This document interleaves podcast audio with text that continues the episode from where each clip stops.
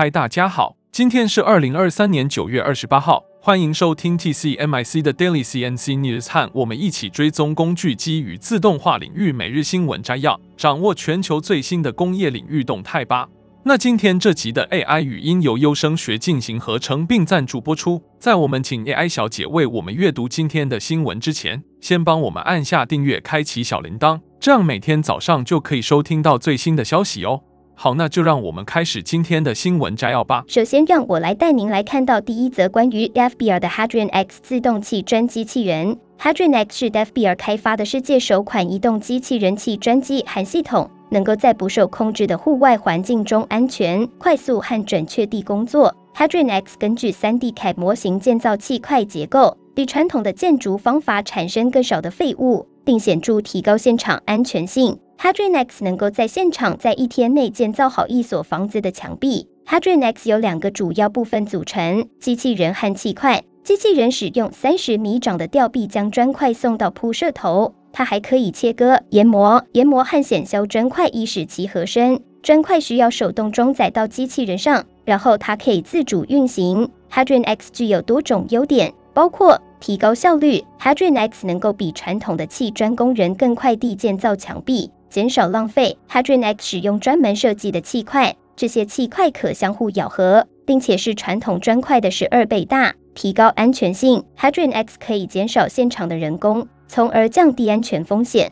Hadrian X 也包含一些缺点，包括价格。Hadrian X 的价格为两百万美元，这使得它对于许多建筑商来说过于昂贵。灵活性。Hadrian X 目前只能建造直线墙壁，无法建造弯曲墙壁或角落。总体而言，Hadrian X 是一款具有潜力的自动砌砖机器人，它有可能提高建筑效率、减少浪费并提高安全性。然而，它仍然是一项新技术。只有进一步开发才能实现其全部潜力。那接下来第二则的新闻带您了解一则关于成泰集团在嘉义大埔美二期厂房的动土仪式。成泰集团是台湾最具规模的专业 CNC 车床制造商，今天启动嘉义大埔美二期新建厂房动土，将新建总楼地板面积达两万五千四百四十二平方公尺的全新厂房，总投资额逾二十亿元。成泰集团董事长杨德华表示。嘉义大埔美将是仅次于台中的第二个重要的台湾工具机生产聚落，期待后来居上。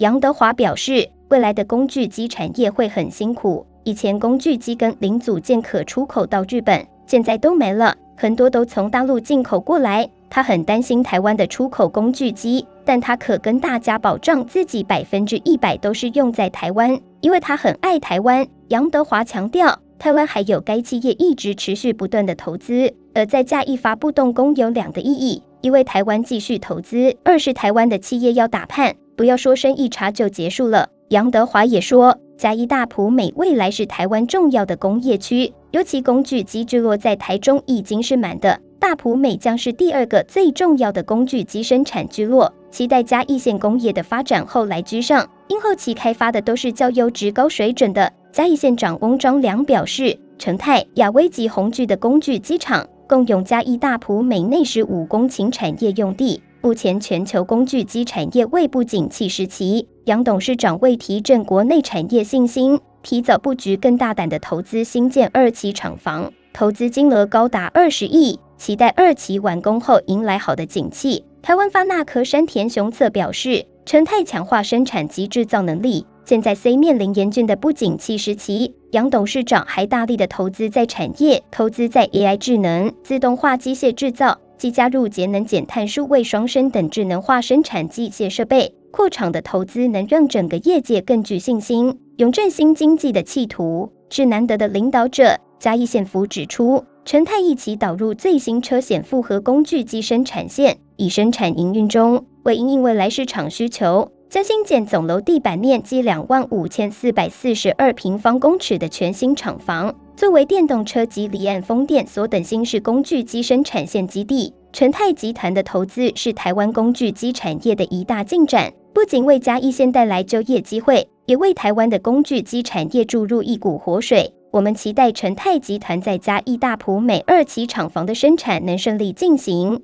为台湾的工具机产业做出更大的贡献。接着第三则新闻带您来关注的是一则关于自动驾驶汽车如何改变盲人和视力障碍人士的生活。对于大多数人来说，自动驾驶汽车的前景是渐进式的。如果您已经在开车，那么拥有一辆可以为您转弯和变道的汽车，只是一项额外的便利和安全功能。但是，对于盲人和视力障碍人士来说，这项新兴技术可能会具有革命性意义，为数百万美国人创造或恢复行动能力。这是一项新研究的前提。该研究由牛顿一家非营利组织、缅因大学和汽车制造商丰田合作进行，旨在研究汽车公司如何设计未来的自动驾驶汽车，以满足视力障碍司机的需求。牛顿 Carroll Center 的首席执行官 Greg Donnelly 说：“汽车制造商正在疯狂地追求生产全自动汽车。Carroll Center 是一家为盲人和视力障碍人士提供服务，并为希望使产品更易于访问的公司提供咨询的组织。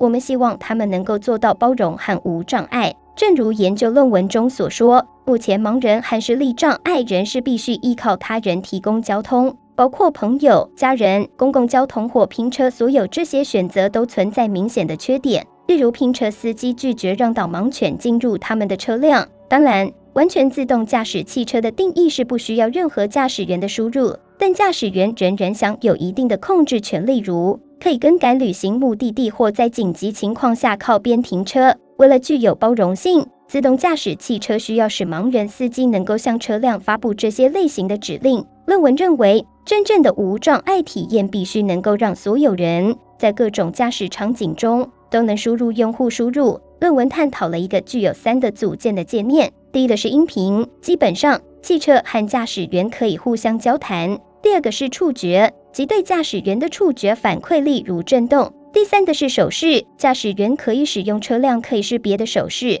Donnelly 说。这是他所知道的第一个研究所有三种方式，但也许有些汽车制造商正在开发类似的专有技术。他希望在几年内，一项可以改变盲人生活的技术将会出现在道路上。无障碍是盲人面临的一切的最大障碍之一。拥有自动驾驶汽车所承诺的独立程度，将是一个游戏规则的改变者。紧接着是第四则新闻，将为您带来一则关于美国能源部对增材制造的投资。在拜登哈里斯政府启动美国气候队的同一天，雷国能源部宣布了一项类似的绿色倡议。雷国能源部概述了两套风能和水能项目，这些项目将在美国各地共同获得四千五百万美元的资金。重点研究大型国内设备制造和美国清洁能源供应链。对国内可持续能源的日益关注，正推动研究朝着增材制造解决方案的方向发展。美国能源部先进材料和制造技术办公室 AMNTO 将四千五百万美元的预算分配给 3D 打印水力发电技术的研究和制造，以及通过 3D 打印可持续制造风力发电设备。获得这笔资金的第一个项目正在由通用电气研究公司 GE Research 进行。该项目专注于水力发电和增材制造，包括开发一套工具，旨在通过添加各种功能，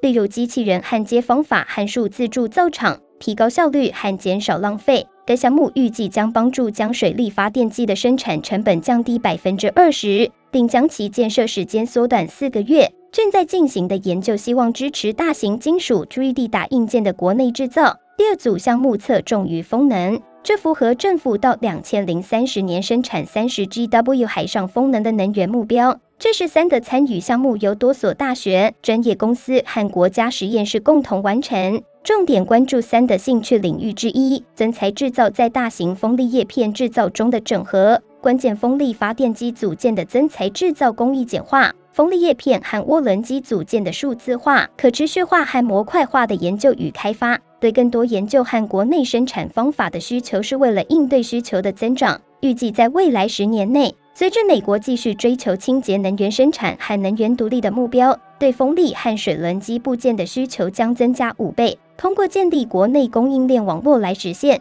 正如这些研究项目所示，3D 打印是美国实现可持续发展计划的重要因素之一。同时，在能源领域解决效率和可及性问题。那最后一则新闻带您看到一则关于当今维护和工程领域的挑战。在当前经济环境下，成本受到前所未有的审查。并且资产的使用寿命远远超过设计寿命，这对维护工程师来说提出了新的挑战。为了了解该行业的最新动态，RS 与英国机械工程师学会 IMechE 合作进行了一项调查，全球有超过一千两百名会员参与了此次调查。在本次讨论中，Derry 和 Rob 将分享工程师告诉我们他们面临的丰富见解和挑战，重点关注停机时间和上升成本。他们将指导您了解缺乏光泽的维护策略的陷阱。并探索计划停机时间与非计划停机时间、老化资产和资源压力的影响。以下是本次讨论的亮点：一、停机时间是维护工程师面临的最大挑战之一；二、缺乏数据和分析是维护效率低下的一个主要原因；三、老化资产和资源压力正在增加维护成本。以上就是今天早上的 TCMIC Daily CNC News。工业自动化正在不断的发展，还敬请关注我们的节目。我们将持续为您带来最新的科技动态，还有行业资讯。如果你喜欢今天的节目，请给我们一个五星好评或按赞，并在留言中告诉我们你还想了解哪些其他有趣的新闻呢？祝您有个美好的一天，我们下次再见。